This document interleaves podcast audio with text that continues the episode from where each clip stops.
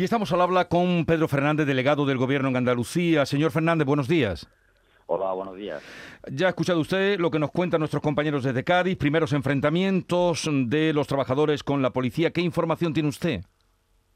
Bueno, pues prácticamente la misma que ustedes acaban de dar en la antena, ¿no? Que está habiendo situaciones pues de retención de tráfico, de intento de algunos cortes de acceso, como ha sido el caso de la Carraca en San Fernando. Algeciras, pues en este momento con ese acceso secundario tiene verdaderos problemas de tráfico denso. Ha habido un pequeño enfrentamiento ya esta mañana precisamente en San Fernando y bueno, pues una calma tensa, ¿no? Como se describe perfectamente en el informativo que ustedes están dando en directo. Eh, ¿Se garantiza que podrán acceder a los hospitales las personas que lo necesiten? Eh, digo, después de lo que vivimos la semana pasada. Mm.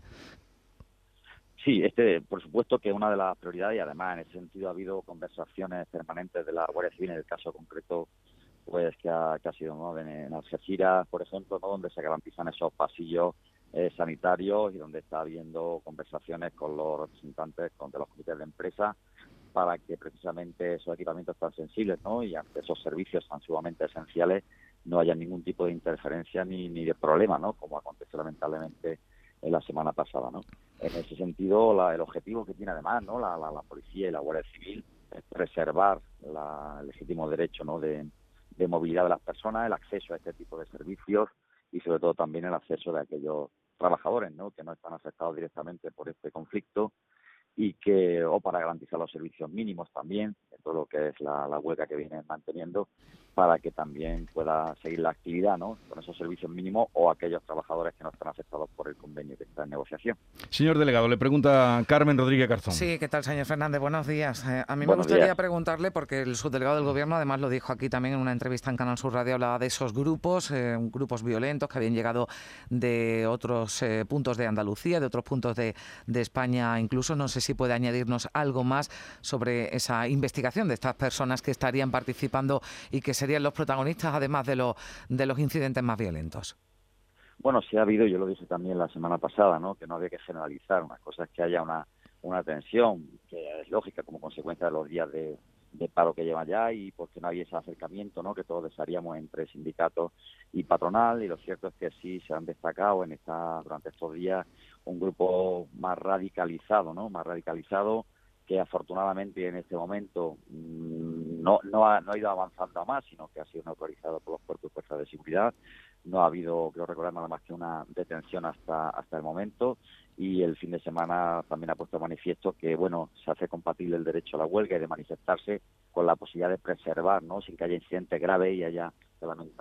Hmm. Eh, hay, hay, hay, un, hay un análisis concreto y, por parte de la Policía de la Guardia Civil para intentar eh, aislar de alguna forma manera, ¿no? Esos mm. que son más radicales frente al resto de manifestantes. A mí me gustaría preguntarle también, señor Fernández, por las declaraciones del alcalde de Cádiz, que en megáfono en mano, ¿no? El otro día hablaba de mm. que han tenido o que tenido que salir o han tenido que quemar, ¿no? Cádiz para que, eh, bueno, pues llamaran la atención de, de, de Madrid. ¿A usted qué les parece, qué le parece estas palabras del alcalde de Cádiz? Bueno, yo, yo, yo no, si no voy a entrar a valorar declaraciones, lo que sí es cierto que en este momento en el que nos estamos jugando mucho en la provincia de Cádiz, ¿no? en el que los principales perjudicados que cabe son tanto los trabajadores como las empresas del sector auxiliar, ¿no? del metal, que están sufriendo este parón y los propios trabajadores que evidentemente lo están sufriendo su carne, que están intentando una negociación que, que bueno, en este momento no, no, no, no se alcanza.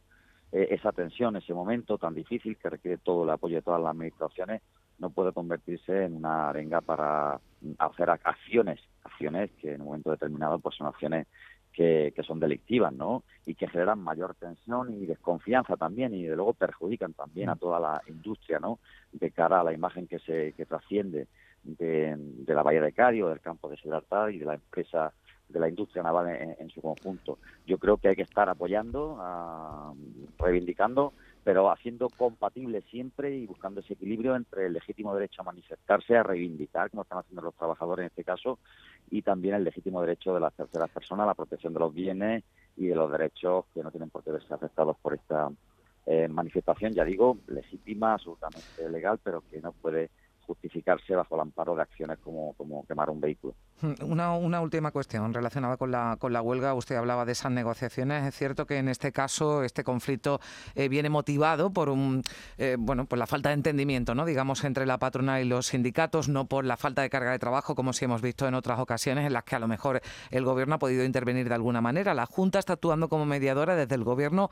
Eh, ¿Están llevando a cabo alguna labor, algún trabajo para intentar solventar este, este señor Fernández? Bueno, usted la, ha definido muy bien. Realmente lo que se está haciendo por parte, sobre todo de, Navantia eh, y, del Gobierno de España y el Ministerio de Defensa, es generar actividad ¿no? en toda la, Bahía de Cádiz eh, para que haya esa garantía ¿no? de, trabajo. ¿no? De hecho, asistíamos precisamente hace poco ¿no? a unos nuevos encargos que había de una, un buque naval de, defensa y vigilancia y, es lo que tiene que hacer el gobierno de España, además del gran esfuerzo que está haciendo, ustedes bien lo conocen, en el campo de Gibraltar, ¿no? incluso la, la bahía de Cádiz. En este momento se circunscribe a un ámbito muy provincial, un sector muy específico, la empresa auxiliar, y por lo tanto es una negociación que ahora mismo pues eh, corresponde a los trabajadores con los empresarios y, es verdad que ahí también la, Junta de Andalucía eh, pues tiene que hacer la labor también de intentar intermediar y mediar y sentar a las partes, como lo ha hecho ya eh, en dos ocasiones. Eh, en este momento, ya digo, todo el apoyo tiene que venir por el hecho de que haya trabajo para intentar que ese índice de paro tan elevado que existe en la zona pues eh, disminuya y garantizar el futuro sobre todo de una empresa tan importante como la naval y a la que están vinculados tantas empresas auxiliares del sector del metal como es el caso no estamos hablando de casi 30.000 trabajadores mm. vinculados a, a esa empresa auxiliar y por tanto es el impacto es tremendo, ¿no? Hay que estar apoyándoles en ese eh, sentido. Señor delegado, el gobierno en Andalucía esta semana mm, va a ser también complicada porque las fuerzas de seguridad, tanto policías como Guardia Civil, se van a movilizar para concluir en la manifestación que tienen prevista en contra de la reforma de la Ley de Seguridad Ciudadana, más conocida como Ley Mordaza. ¿Teme usted que quede, mm, en fin, eh, no desprotegida, pero en una situación un poco más frágil la ciudadanía con esta movilización de las fuerzas de seguridad? Bueno, yo confío plenamente en que al final esto es un pulso, un equilibrio que hay que mantener siempre, ¿no? Eh, yo creo que al final esa reforma, esa modificación que haya, al final va a tener como objetivo preservar la seguridad en un doble sentido, tanto de la ciudadanía, ¿no? A través de los cuerpos y fuerzas de seguridad como de los propios miembros de los cuerpos y fuerzas de seguridad que evidentemente tienen una actividad de riesgo y que requieren también de, protección, de una protección de la ley que le, que le dé amparo, ¿no?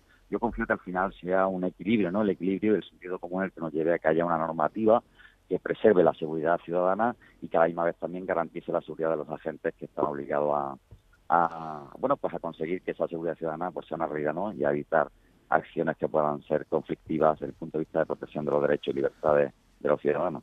Bueno, Pedro Fernández, delegado del Gobierno en Andalucía, gracias por atendernos. Un saludo y buenos días. Muy buenos días, muchas gracias.